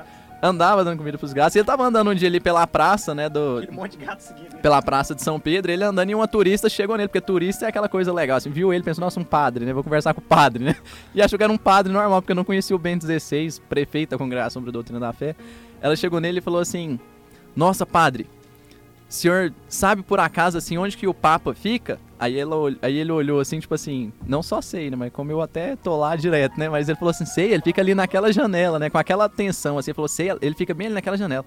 Ela falou assim, nossa, padre, o senhor já imaginou o senhor conversando com o padre? Deve ser, um, com o Papa, né, o senhor padre conversando com o Papa, deve ser uma coisa muito legal, imagina, assim, deve ser muito bom você ter contato com o Papa, o senhor não tem essa vontade, não? O Ben 16, ele riu, Pra não dar uma, uma má resposta pra mulher, ela riu e falou assim: É, deve ser uma honra muito grande. Deve ser. Se ah. fosse eu, velho, se fosse eu dar um tapa na cara dela, falar, minha amiga, você não sabe o que, que você tá falando, não. Cê é moleque. Cê é moleque. Que pai, né? Nada a ver. os mulhos, os mulhos. O Ben 16, quando ele. Ele revive, rea- ressuscitou muitas coisas que estavam se perdendo da liturgia. O mulho, por exemplo, foi um exemplo disso, né? Até muita, quando ele apareceu com o mulho, muita gente não sabia nem o que, que era. É, vamos É, falar. né? nossa, ele é todo o sapato, requintado, né? ele é o papa requintado que ele usa da moda. Inclusive disseram, Prada. disseram que os mulhos era feito pela Prada, saca? E aí quando ele renunciou, o cara que faz os mulhos apareceu. É um sapateiro que trabalhava no fundo de uma padaria. E ele não era cardeal, ele era papa. E não era só um sapato, eram os mulhos, que é um, um- um autêntico símbolo papal. É, o mulho, pra quem não sabe, tá ouvindo, é um sapato vermelho. Você joga no Google aí, mulho papal, vai sair o Ben 16 e vai sair uma reportagem, se eu não me engano, é da Veja ou da Super Interessante, que teve um palestrante que um dia tava em Goiânia. A sorte é que eu não tava lá, porque se eu tivesse, eu ia fazer questão de ser mal educado, levantar a mão no meio da palestra e falar assim, cala a boca, burro! Uou! E o cara falou assim, no meio da palestra. No meio da, no meio da palestra, ele ia falar. Ele falou desse jeito, e a pessoa que me contou. Me contou assim, me mandou na hora, me mandou uma mensagem no WhatsApp. O cara falou mal do Ben 16 e falou assim: você deve ter arrepiado ainda. Ele falou no meio da palestra, falou assim, o Papa Francisco é um exemplo de humildade, diferente do Bento XVI, que usava sapato da Prada, e inclusive foi considerado um dos homens mais bem vestidos, porque aquele sapato que ele usava era caríssimo. Quase falei assim, então mostra a nota fiscal, seu burro, porque aquele sapato quem fazia era um sapateiro Inclusive, que morava perto, né? ele costumava levar. É, claro que ele, ele não levava por, motivo de segurança, ele não ia andar a pé e levar o um Mas quando né? bagu- bagunçava lá, ele mandava no mesmo cara pro cara consertar o molho. Ou seja, ele não tinha vários, ele devia ter só. devolvia. Ficava de pantufa no quarto dele até traseiro. né, consertar. Isso me lembrou muito a história de São José Maria Escrivá, que ele tinha só uma tune, um, um- uma batina. não, não, era uma. É um sobretudo que ia por cima da batina, que, que era normal usar. Aí falaram pra ele, é. Esse aí não é mu- muito grosso pro. Eu acabei que eu entrei contra a história. Não, mas não é essa história. Ele tinha só uma batina e a batina dele rasgou. E ele teve que ficar quase um dia inteiro dentro do quarto. Pra Porque ele não podia costurar, sair né? porque não tinha roupa. Enquanto acho que era a irmã dele costurava pra a que devolver eu pra ele. conheço era uma de uma túnica. Era um tipo um sobretudo que eles usavam por cima. Aham. Porque Espanha é frio, né, no inverno. Aí falaram assim pra ele, é... Tava na época do calor, né? Esse, esse, esse sobretudo do senhor, ele não é muito grosso pra quando tá calor, não? Aí ele riu com bom humor e falou assim, é, e quando tá frio ele é muito fino. Você vê pra nada. Servia pra nada aquela porcaria.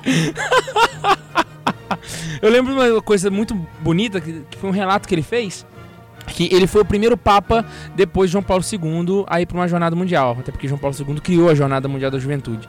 E por ironia do destino, mas eu não acredito nisso, acho que foi Deus trolando mesmo, saca? Foi logo na Alemanha, a primeira jornada que ele participou. A primeira visita que ele fez na Alemanha depois de Papa foi na Jornada Mundial. E aí ele. E o Papa Francisco foi pro Brasil. Eu acho que foi Deus trolando. E aí ele foi pra Jornada Mundial da Juventude, naquele desespero, né? Tipo assim, nossa, eu sou o primeiro Papa depois de João Paulo II. Os jovens tinham se preparado para encontrar com João Paulo II, não com o Bento XVI. E ele pensou, os jovens não vão querer falar comigo. Ele até pensou que ia dar errado a jornada, né? E aí ele... Na hora que ele tava subindo as escadas do, da, do palco principal para celebrar a missa, eu não sei se era missa ou se era algum outro evento da jornada, era o primeiro momento que ele ia aparecer na, na frente da grande multidão. Os jovens começaram a gritar: Benedicto, Benedicto, Benedicto. E ele, ao ouvir isso, mas o Bento XVI não tinha nenhum carisma com os jovens. Exatamente. E ao subir a escada, ele se deu conta e ele disse que naquele momento ele teve uma reflexão muito forte, porque ele chegou à conclusão de que os jovens não estavam lá por causa de Joseph Ratzinger, mas eles estavam lá por causa de Bento XVI. Os jovens estavam lá não por causa de João Paulo II, mas por causa do Papa. Saca? E foi ali que ele conseguiu realmente viver a jornada e foi um momento assim que pra ele foi inclusive ele disse que foi nesse momento que caiu a ficha de que realmente ele era o Santo Padre, saca? E eu acho que deve ter sido um momento épico pra ele assim, porque e ele e não foi só isso, na jornada da Austrália foi do mesmo jeito, na jornada de Madrid aí eu estava lá e eu tive a oportunidade de ver de perto e realmente foi uma coisa assim absurda e eu tenho uma história que eu vou contar porque eu tenho que contar porque realmente eu, eu, eu- É porque exibia viagem pra. não, não, não é pra exibir a Irlanda viagem não, mas é porque eu presenciei uma coisa que realmente dessa vez não é pra ser babaca, é porque realmente é uma coisa que foi na jornada mundial que eu virei Quer dizer fã. que as vezes anteriores era babaquice? Hã? Não, não. É, às, vezes, às vezes é por babaquice mesmo, inclusive quando o Carlos merece. Essas são perceptíveis. Ah, eu, eu, eu fiquei fã do Ben 16 mesmo na jornada de Madrid. E foi exatamente na, no, no encerramento, na vigília, porque a gente passou por uma ocasião muito complicada. Não sei se o pessoal que estava aqui no Brasil ficou sabendo através do noticiário, mas na, na, Madrid estava fazendo muito calor. A gente conseguiu, eu não sei como, mas eu acho que não fazia esse clima lá em Madrid, mas a gente conseguiu pegar quase 46 graus de, de sol assim, moendo pro, pro couro na, no, era tipo um aeroparque, né? Então o sol tava moendo. E em 20 minutos começou a chover e fez 19 graus. O que, que foi? O que, que é o Aeroparque? Aeroparque é um aeroporto. Só que ele é um aeroporto da militar. Aí é onde descem aeroplanos. É avião. passa o aerotrem. Esse babaca. E aí a. Bicho besta. Começou a chover muito, saca? E todo mundo pensou, nossa, vai, vai cancelar. Mas não foi uma chuva dessas de. igual do Brasil. Foi, uma chuva assim, catastrófica, saca? Os telões começaram a dar pane, sabe? Os. Os andaimes começaram a balançar, os caras começaram a desligar a câmera. Foi um negócio assim, bem, bem preocupante mesmo, saca? E eles falavam no, no microfone pra galera ficar calma, porque a, a chuva ia passar, só que não era época de chuva lá em Madrid. Só que o Ben 16 já estava em cima do palco. E a chuva começou a cair nele. Como não chove, eles fizeram um palco aberto. E ele começou a tomar chuva mu- muito forte, tempestade mesmo, saca? E, e veio um cardeal nele e falou com ele, e ele balançou a cabeça negativamente. Aí veio de novo negativamente, aí veio de novo negativamente. E aí eu, eu queria ir embora, saca? Eu falei, eu vou embora daqui, porque eu tinha acabado de passar pela jornada diocesana, que o palco caiu, vocês ficaram sabendo dessa história, né? E eu tava muito traumatizado. Foi muito, foi muito perto uma ocasião da outra. Eu falei, eu vou embora. Antes que eu quando- vejo o Papa no meio das Ferraris. É, eu aí quando eu fui embora, saca, me deu uma vontade, tipo assim, não, vou ficar mais um minuto, saca? Aí eu virei e falei assim, senhor, enquanto o Papa ficar aqui, eu fico. Se o Papa for embora, eu vou embora. Eu não vou ficar aqui se ele for embora, não, saca? E aí ele saiu e deu a volta pra trás do palco. Eu falei, pronto, cancelaram a, a parada. Mano, eu não sei explicar, mas só quem tava lá na hora pra. Se você tá aí ouvindo e tava lá na hora, você, por favor, confirma no e-mail, porque ele apareceu todo paramentado, com a chuva. E quando ele. Como é que chama o. Não, Baco. O báculo, exatamente. Quando ele encostou o báculo no palco, a chuva parou imediatamente. Como se fosse tirado com a mão. Ele parou e parou um silêncio absurdo em todo lugar. Saca? E aí ele começou a vigília sem chuva, em silêncio, conduziu a vigília inteira. Lá ele, ele consagrou todos os jovens do mundo ao Sagrado Coração de Jesus. E ao encerrar, ele saiu do palco e quando ele pisou fora, a chuva voltou. Nossa. Foi uma coisa absurda. E, inclusive, a reação do público foi tão absurda que quando ele saiu do palco e a chuva caiu de novo, todo mundo começou a gritar. 2 milhões de jovens. "Uou!" E aí todo mundo num coro só. Esta es la juventud del Papa. Esta. E eu, eu confesso pra vocês que eu tava chovendo e eu, eu comecei a chorar e começou a arrepiar tudo. Eu falei, mano, o que está acontecendo na minha frente, sabe? Eu, eu realmente vi um homem que estava ali em nome do Senhor e por estar em nome do Senhor até a chuva obedeceu, saca? E ali eu vi o maior exemplo de virilidade santa na minha vida e é por isso que eu digo assim, eu já, eu já tinha uma certa admiração, mas naquela jornada eu realmente fiquei abismado, saca? Com a com a unção que esse homem tem. Era uma coisa assim fora do convencional e, e por isso que eu digo, eu acredito e eu tenho fé que mesmo que eu não veja em vida, mas o Bento XVI vai ele, ele pode ser canonizado sim.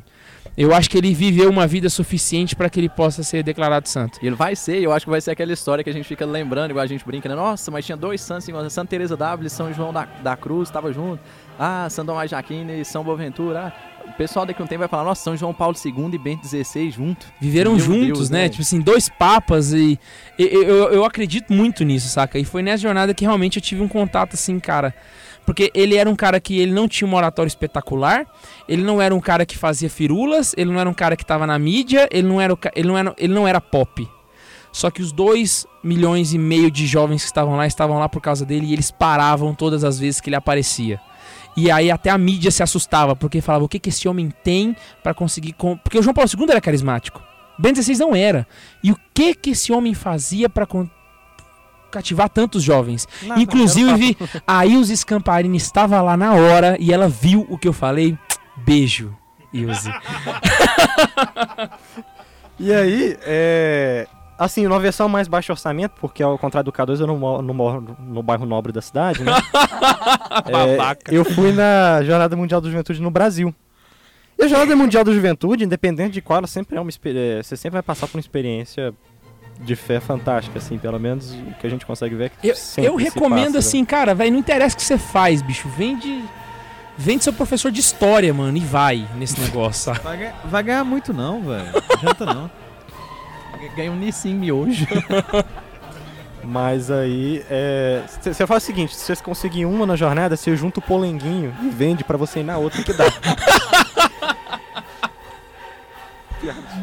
Quem tava na jornada entendeu a piada. Cara, na jornada mundial aqui no Brasil, no Rio, eu lembro que tava Copacabana, demorou pra caramba pro papo chegar, então tava geral sentado, tava todo mundo sentado no chão de Copacabana. Né? Inclusive eu tava bem no meio, assim, eu, eu tava exatamente em frente de Copacabana Palace, tava na metade do, do, do espaço que formou. Isso é babaquice. Não, não, porque eu tava na metade, eu não fiquei perto Você do tava na palco. frente do Copacabana Palace. Porque o Copacabana Palace fica na Calma, metade da eu tô praia. Deixa eu dar um abraço nele. Não, Oh, sai daqui, meu sai daqui. Deus Do céu, gente, vai. Eu só quero. Porque o Copacabana Palace ele fica na metade da praia. Ou seja, eu estava na metade da praia. Eu estava muito longe do palco. É, e aí. Mas aí, muito bem organizado, com os telões, não dava pra acompanhar direito. E aí eu lembro que Nem parecia que era no Brasil, né? nem parecia que era no Brasil, cara. E aí cheio. Não, e o, a marinha com, fazendo patrulha com os barcos, assim, muito foda, velho, muito foda. E aí a praia lotada, todos os jovens lá pra abertura, né, do, do- da jornada. E aí o Papa Francisco chega um momento e fala assim: Antes de eu che- eh, chegar aqui, eu estive com o Bento XVI e ele me falou que estaria acompanhando a Jornada Mu- Mundial da Juventude pela televisão. Nesse exato momento, todos os jovens começaram "Uau!" e bater palma. Cara, e sabe aquelas palmas que vai passando o tempo e elas começam a ficar constrangedoras porque elas não terminam? Ficou por um tempo assim, batendo palma desse jeito, cara. E, assim, porque eu gosto muito do Ben 16 desde a época do cenário menor, igual eu falei, quando eu li a biografia do Pa- Pablo Blanco, da Quadrante, quando eu me identifiquei muito com ele. Ver uma praia inteira batendo palma, assim, com aquele carinho, como se estivesse falando de um avô que Sete tava longe, quilômetros mandou de praia Sete batendo. quilômetros de praia. Cara, eu fiquei muito arrepiado, cara. Foi uma experiência muito Inclusive, épica. um dos momentos mais emo- emocionantes foi na hora que não tava tendo programação. Eu acho que você deve lembrar desse momento. E eles passaram um clipe contando a história da jornada mundial, saca? E aí mostrava o Papa Francisco Ah, tá. e tal. E tem uma hora que na mesma cena eles mostraram o Bento XVI e o João Paulo II. Ah, tá, eu lembro dessa cena. Véi, foi uma comoção geral, sabe? Tipo assim, todo mundo em volta, tipo assim, pa- parou pra chorar, saca? Tipo assim, de tanta emoção que foi. A- a- a- o carinho que os jovens têm pelo Ben 16 é uma coisa absurda, sabe? E, e que a mídia nunca vai conseguir explicar. Não, no dia seguinte, é, eu tava. Elas não explicam, elas fazem justamente o contrário. Fica denegrindo a imagem dele e É, falando um monte não, de merda. No dia seguinte, aí eu vou falar, o Cadu vai falar que eu sou babaca, mas foda-se. Eu tava lá na, na confeitaria Colônia. Fui comer uma empada de camarão o Ian coçou a nuca, tipo assim, agora é competição de babaquice. Não, se ele, se ele pagou muito pra ir na jornada. Esse dinheiro que ele gastou comendo essa empada lá dava pra ele ter ido pra Madrid, porque naquela cafeteria é tudo caro, velho. Não é tão bom assim, só é caro, velho. Não, é bom sim, cara. Putz, foi a melhor empada que eu comi na minha vida. E olha que eu, sempre onde eu vou, eu faço questão de comer empada, porque eu gosto pra caramba. Mas enfim, Cafeteria Colono, patrocina a gente. Colombo. Colombo. absurdo. Aí. é, Passou um casal. Sabe aquelas coisas daqueles casos de gente estranha que começa a puxar assunto com você na rua e você conversa?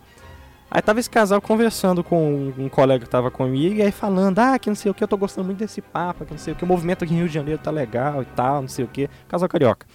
E aí, ah, eu tô gostando muito desse papo porque ele é mais dinâmico, porque aquele outro ele não era muito bom, né? Aí foi no momento que eu fiz questão de interromper e falar- olha, você não conhece Ben 16 de verdade e tal.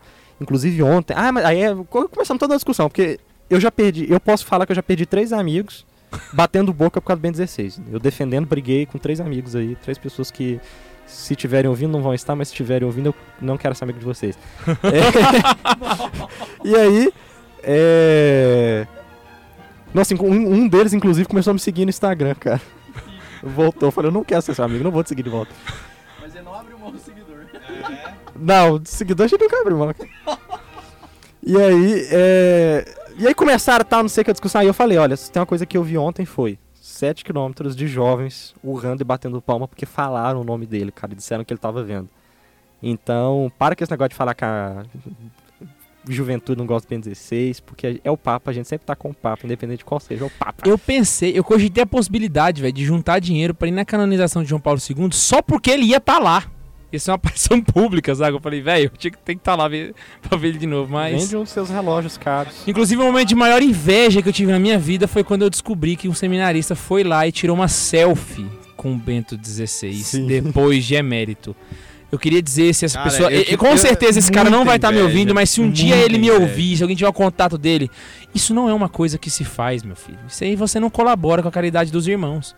Entendeu? Isso é uma falta Tá de caridade. a gente a seguir a A ser santo, aquilo cara. ali, fi. foi- A nossa amiga Elba Ramalho, amiga do K2 pelo menos, né? Porque o K2 teve alguma conversa aí e tal, interessante essa católica. Ela fez uma coisa que. é, o João Paulo II veio no Brasil, aí ela cantou pra ele, é, e aí na hora de cumprimentar ela deu um abraço nele. Aí brigar com ela, ó, o Papa a gente não abraça, a gente beija a mão e tal. né? Aí veio o Ben 16, ela cantou pra ele e abraçou ele de novo. Aí já fica aí a inveja, né? Tal, abraçou o Papa João Paulo II 16. Aí o Papa Francisco veio, aí brigaram com ela, mas ele não faz isso. Ela, ah, eu não aguento, eu gosto tanto dele, ele é tão fofinho. E abraçou o Papa Francisco também, velho. Ela vai dando combo nos papos, assim, né? Ela tem coleção de abraços. Se ela tivesse começado no começo da vida, tinha abraçado o Paulo VI, mas. Nossa, Caraca. não- Brincadeira, Mike, não tira, porque eu posso entrevistar ela ainda um dia. Tira, tira isso aí. Tira isso, cara. Tira essa piada daí, é sério, muito sério.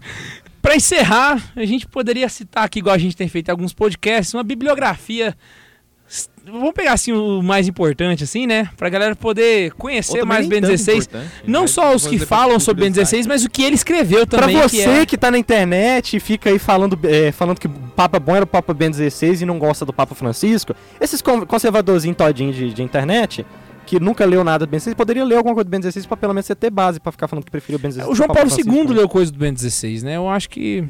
Você poderia ler alguma coisa, Você né? poderia ler Antes de ficar falando que prefere um do que o outro, você nunca leu nada do, de um nem do Ah, outro. o povo sabe bosta nenhuma e fica aí falando merda, velho. É, né? Pra começar de- dessa forma, eu acho interessante, de repente, uma biografia. A Quadrante tem uma biografia muito boa, que é a minha preferida que eu falei, que é do Pablo Blanco, que é Joseph Ratzinger, uma biografia. Editora Quadrante. A minha tá bem detonada e eu tô de olho na do Tobias, que tá novinha. Tá novinha, bem riscada, tem um marcador opressor. E aí, outra biografia interessante que tem também é a do. do Jorjão, Jorge Ratzinger, né? Que é meu irmão, o Papa. Eu acho essa, Essa é interessante, só que ela é cara. muito mais intimista, assim, né? Porque Sim. ele, ele não conta biografia histórica, mas ele conta uma biografia íntima, né? Um negócio Não, bem. é, é- eu tenho vontade de ler, inclusive você que tá ouvindo e me conhece, quiser me dar de presente, eu quero. tá? Tô com muita vontade de ler esse livro, só que ele é muito caro. Se você quiser dar de presente pra ele e não sabe como, faz o seguinte: manda um e-mail falando assim, quero enviar o livro, que endereço que eu envio, que Manda o próprio mim. Carlos que lê os e-mails vai responder pra você, te mandando. Falar de livro e não citar meu nome é até desumano, velho. Mas aí é. São umas biografias interessantes, assim, pra conhecer a história dele. Agora, no quesito trabalho de Ben 16. Tobias pode dar porretada aí que ele tá Vamos lá, mais eu. Tobias! Cara, eu vou falar de alguns que eu tenho. Aciona Os a mais- estrelinha do Mario e Eu também vou go! falar os que eu tenho, né? eu vou, eu vou É, eu queria que o, eu que o Ian começasse, porque ele tem lá. Pelo menos eu acho que ele Porque tem. o Ian já leu quase tudo Os- esse ano passado, né? Tipo assim. Os principais e os mais famosos eu acredito que ele tenha. É, Eu- eu- Sobre eu- Jesus só só eu te contando aqui, estávamos voltando de um retiro lá em Brasília, né? Eu e o Ian. Eu e Ian, Ian, quantos livros você leu esse é, Foi em quando? Foi em agosto, né? Foi. Aí, eu, quantos livros você já leu esse ano? Ah, eu já li uns 28 do Bento XVI. Não, Ben 16 não. que que é isso, bicho? Ave Maria! Ele tá lendo o livro que o Ben 16 nem publicou ainda. Ele tá lendo os rascunhos já, né? Tipo assim, ele devorou o homem. Não, do Ben 16, então vou, vou começar aqui antes do Tobias, que ele, ele me deu essa honra. Nossa senhora, vou até anotar isso na minha agenda Pior, pessoal. cara, o Tobias depois. passou pra você a bibliografia, cara. Então, o Ben 16, assim, ó, o- acho que os mais clássicos, assim, os mais famosos, mais espetaculares que tem, só que você tem que tirar um bom tempo pra você ler, porque a, a leitura é muito complexa. Só porque a leitura de Ben 16, eu acho que a vida de oração que tá por trás das palavras é tão forte que mesmo que você não entenda, você tá arrepiando ali, que você fica arrepiado o tempo inteirinho ali. E é como se abrisse a sua cabeça, tirasse o que tem ali dentro e falasse, meu amigo, tem nada aí, tá só vazio. Agora é que eu vou incrementar essas ideias aí dentro. É o Ben 16, né? Todas as vezes que eu tô lendo Ben 16, parece que minha cabeça abre, que o meu nada ali recebe uma turbinada de ideias ali. E foi assim com todos os livros dele, entre os que eu tenho lá que o Tobias estava falando e que são bons livros pra gente ter e pra estudar e pra saber sobre a igreja, Introdução ao Cristianismo, que ele falou ali pós Concílio Vaticano II, né? Inclusive, foi esse livro que ele, indi... que ele mandou por carta para o João Paulo II ler antes de ser publicado. E João Paulo Exatamente. II ficou apaixonado. apaixonado. E esse Você livro aí com receio de ficar lendo. Não, e, e pega o nome do livro, né? Introdução ao Cristianismo, como a gente já brincou aqui em outros podcasts, né? Nossa ortodoxia, né? Cristianismo igual a catolicismo, é foda-se, né? Julguem, julguem-nos. Ecumenistas de plantão, né? Julguem-nos. e também outro, Dogma e Anúncio, que é um de 72, se eu não me engano, que também é bem antigo, mas Ele sabe o ano dos foi livros, relançado, cara. é muito bom esse livro, é muito bom mesmo. Ele, ele eu não terminei de ler, porque ele é muito grosso, ele tem 400 e tantas páginas. Eu começo a ler, ele tem que parar, porque é muita coisa, você tem que parar, rezar. Aí, e- você- aí o pessoal fala assim: ai, mas eu li O Senhor dos Anéis, eu li o, o Harry Potter inteiro. Meu irmão, é Bento XVI. Você lê um Você- capítulo do Bento XVI, você já ganhou palmas. Eu tô, É verdade, eu tô lendo agora a infância de Jesus, que tem que 100 páginas, eu não passei da 20 até agora, Você porque eu tô voltando dias toda hora página. pra entender o que tá escrevendo. Vai lá. Além desses, né, tem a trilogia Jesus de Nazaré, que é mais recente. É, esses dois que eu falei foram relançados agora, recentemente, depois que ele virou Papa, né? Dogma e Anúncio e Introdução ao Cristianismo. Tem a trilogia Jesus de Nazaré, os três livros são fantásticos. Se você quer saber de Jesus, quer saber alguma coisa de Jesus, nossa, a gente esses dias tá falando do Pai Nosso, né, em um grupo do WhatsApp. Eu falei, ó, o Ben 16 é uma explicação fantástica pro Pai Nosso, Sermão da Montanha, tudo. Porque, porque é a explicação que ele dá, velho, assim, é porque é a explicação que ele dá de tudo, né? Tudo. Eu tô falando até das coisas menores, né? Isso é um livro sobre Jesus, ele explica tudo. E tem um que eu tô lendo agora atualmente, quer dizer, pelo menos no dia que a gente tá gravando o podcast, porque no dia que for publicado, se Deus quiser, eu já terminei, né? Introdução ao Espírito da Liturgia. Cara, depois que você já estudou assim, muita coisa da igreja, que você pensa assim, que você... Nossa, será que pode sair mais alguma surpresa aqui? Vai, vai ler Introdução ao Espírito da Liturgia, que é do Ben 16, que, meu amigo, as ideias que ele dá naquele livro ali, sinceramente... Não, eu tava lendo um gente vai artigo. morrer de pensar Eu, nisso. eu tava lendo um artigo no Zenit desse pra trás, aí eu tava lendo lá, aí terminou, eu falei, velho, quem foi que escreveu isso aqui, né? Aí era um, um, um, um, um monsenhor lá. Eu falei, que cara é esse, né, bicho? Eu fui pesquisar. Aí o primeiro, eu falei assim, fulano de tal, fulano de não, é mestre de cerimônia do Bento XVI. Eu falei, uou! Já pensou, Tito, você ser mestre de cerimônia do 16? Aí tem que ser, ó. Mas aí outros livros interessantes dele é... são as encíclicas dele, né? Acho que é o grande trabalho dele com o Pontífice. Deus Caritas Est. Amor, É. fé e caridade, né? Vamos lá. É, ele foi o Papa. Não. Amor, fé e caridade. Fé, Esperança e né? Caridade. Fé, esperança e caridade. Amor, fé e caridade. O cara que. esse- esses católicos senhor carinhosos que contam amor duas vezes. né? Mas Deus Caritas Est, Caritas in Veritate, é, que são as, ah, as referentes ao amor, né? Aí no meio dessas duas ele publicou a Spes Salve, que é a da, da esperança. É, e ele encerra com Porta Fidei, que é que ele proclama a abertura do ano da fé. E embora tenha sido assinada pelo Papa Francisco, o próprio, Papa Francisco reconheceu que quem fez todo o trabalho, ele só revisou, né? A Lumen Fidei. A Lumen Fidei, que eu acho que, embora seja assinado por ele, ele é uma encíclica do Bento XVI, só que Sim. foi publicada depois o... Não, não, o, o Papa Francisco disse que ele só deu uma pincelada ali, mas ele nem quis mexer muito porque ele não se atreveu. Quem vai se atrever, né, velho? Tipo assim, pô, cê- é, E é legal porque é um trabalho Sua Santidade, do- aqui uma obra do Bento XVI pro senhor publicar. O senhor vai fazer alguma alteração? Misericórdia, meu filho. Publica do jeito que tá. Primato. Manda esse trem pra gráfica. Não vou corrigir nem o alemão, minha filha. Pode mandar. Falando dos trabalhos pontifícios dele aí, eu tenho um livrinho que eu comprei por um acaso quando eu achei numa, numa livraria qualquer aí, que é uma série de catequeses dele, que inclusive tem várias catequeses dele são publicadas em formato de livro. Esse é bem curtinho e tal, e é bom pra você ver aí. Tem alguns conhecidos aqui, que a gente falou deles alguma vez, tipo é, Santa Teresa d'Ávila, Teresa de Lisieux, né, Francisco Sales, São João da Cruz, esse povo tá aqui. É uma catequese sobre doutores da igreja. Muito boa, inclusive. É, Outro é livro do, recomendação. ainda de catequese, já que tô falando de catequese, um livro dele que eu gosto pra caramba é um da Planeta, que é Bento XVI, Perguntas e Respostas. São só perguntas que fizerem audiências públicas assim pra ele. É, putz, o livro é bom pra caramba, velho, muito bom mesmo. E só assim, o pessoal faz a pergunta e ele pá, dá a resposta. O pessoal faz a pergunta e pá, dá a resposta. Pra Bom galera que não tá tão acostumada na leitura assim e tal, eu queria dar uma dica de vídeos pra você poder. É só você entrar no site do padrepauloricardo.com.br, escrever Bento 16 e aí você fecha o olho, roda o scroll e aperta play em qualquer um. Inclusive, no vídeo que ele fala sobre a renúncia, foi a única vez que eu vi assim o, o, o, Papa- Padre o padre Paulo chorar, sabe? Eu nunca tinha visto ele fazer isso. Foi um dos vídeos mais marcantes do né? vídeo. Eu nunca pensei que uma opressão tão forte teria lágrimas, mas né, ali foi cabuloso. E, é- e inclusive para você que não entendeu nada sobre a renúncia do Bento XVI, o o Padre Paulo Ricardo tem um material muito bom sobre isso, para você poder entender como é que foi essa renúncia. Larga de mão aí os Scamparini e vai falar com quem entende, tá bom? Falando aí de questões públicas dele, né? Tem um debate. é, eu não gosto muito desse, mas vou falar porque é de fácil, fácil você encontrar. É um debate que ele teve com o. com o. Joseph Hatz, com o. Ah, Paulo Flores da Arcais, que é um filósofo italiano. O título do livro é Deus Existe, mas particularmente o debate em si não gira em torno disso. Os artigos, é, o de abertura e de encerramento, de abertura é o do Ratzinger, e o, de- o que finaliza tudo é o do Paulo. Eles sim tratam do temático, mas o debate em si não. O Paulo vai jogando é, temática de desses polêmicas que giram em torno da igreja e tal. Mas, se você quiser ver alguma coisa, eu gosto muito do artigo do Bento XVI. Apesar de ele ser menor do que o do Paulo, é um artigo interessante. Vale a pena ser lido, se você tiver um tempo assim e. Um, sei lá, leia aí. Existem Um alguns- outro debate bom dele, esse sim é legal, ele é menor, inclusive. É o debate que ele tem com o filósofo alemão Jürgen Habermas, que é chamado Dialética da Secularização, sobre razão e religião. Esse sim é um debate legal. Que foi. Debate de alemães deve ser. De alemães, deve ser regrada a Alemões, Eu velho. eu ia ver se ele ia pegar isso, velho. Eu ia, eu ia Alemães. esperar. Não, não, alemães. É. Foi muito bom. Agora, uma publicação recente que tá saindo aí pela editora Eclésia, a gente tá falando do Paulo Ricardo.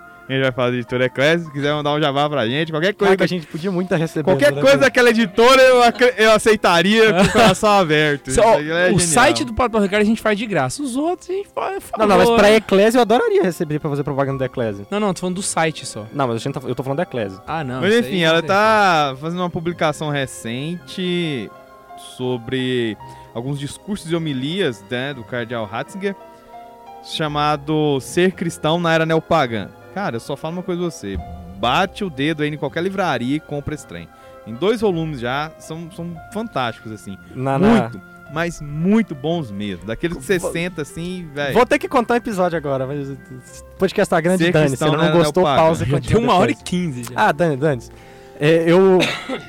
Me disseram que tinham alguns livros do Chesterton em promoção numa livraria protestante aqui de Anápolis. Eu fui. Aí, chegando lá, eu descobri que tava realmente em promoção, tava muito barato, mas tinha vendido tudo. Só tinha autobiografia, mas esse eu já tenho. Aí comentei, falei, ah, não tem nada. Aí o vendedor falou, não, você tem que conversar com o pastor aqui, que é o dono da loja. Aí eu fui lá falar com o pastor. Em momento nenhum eu me identifiquei como católico e nem quis fazê-lo. Aí cheguei lá e comentei, não, eu tô procurando ler Chesterton tal, não sei o que. A gente conversou um pouquinho e tal. Ele falou, não, por agora eu não tô com nada não, mas ainda vai chegar uma remessa, Chesterton é muito bom. A gente conversou um pouquinho sobre alguns livros e tal.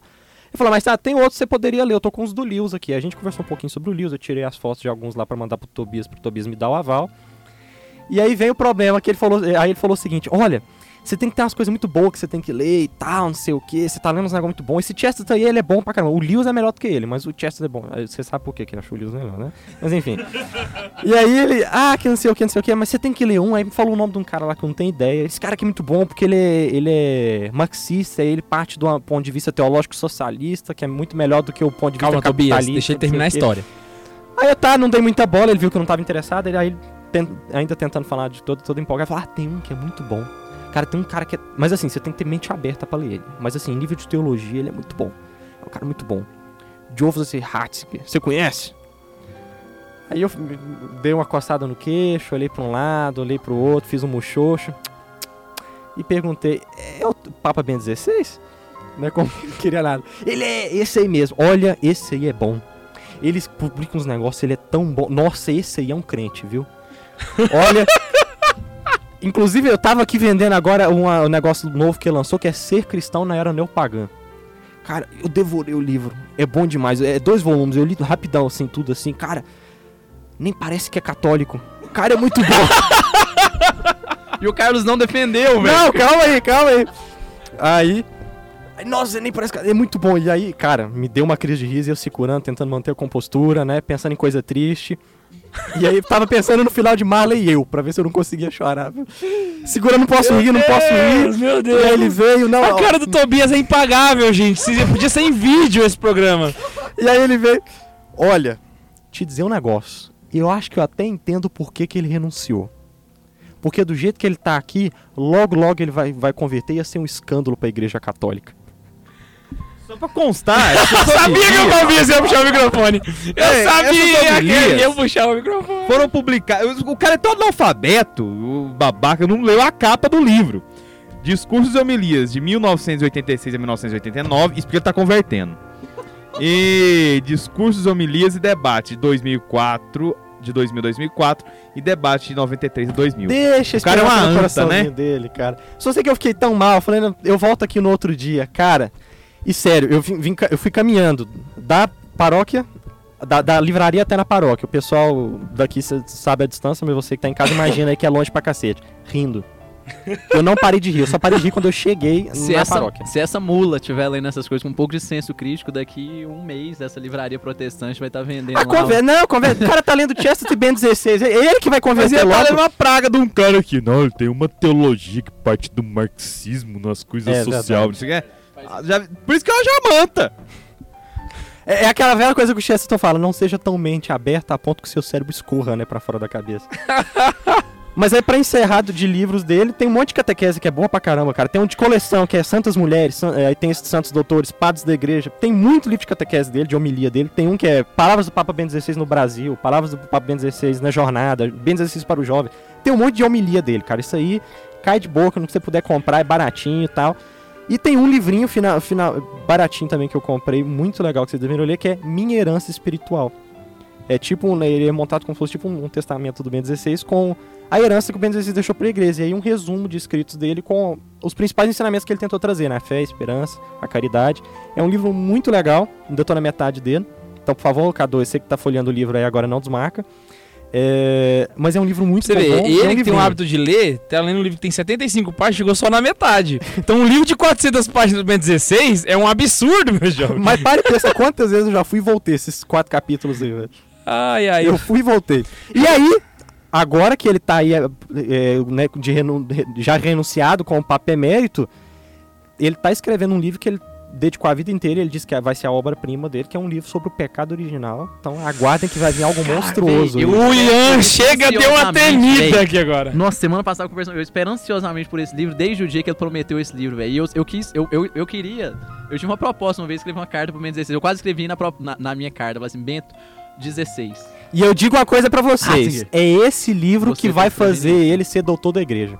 Quando eu, ta- quando, eu, quando eu li isso, eu, eu, eu sempre fico pensando, falei, velho, ele tá lá, ele tá lá, ele, ele é mérito, mas ele tá escrevendo aquele livro, pelo amor de Deus. Ou ele, ah, nesse exato momento, ou ele tá escrevendo ou ele tá tocando Beethoven no piano. É, Eu acho que você poderia consumir tudo que vem do Ben 16. Vídeos dele, livros dele. Se você quiser ver um vídeo dele tocando piano, faça isso. Porque eu acho que qualquer coisa. Ele espirrou, assiste, cara. Porque eu acho que você vai Ele aprender deu alguma comida pra, pra Condessa, né? coisa. Pra acontecer, né, velho? É, é um lá, Esse cara- homem, gente, é um espetáculo. Tchau!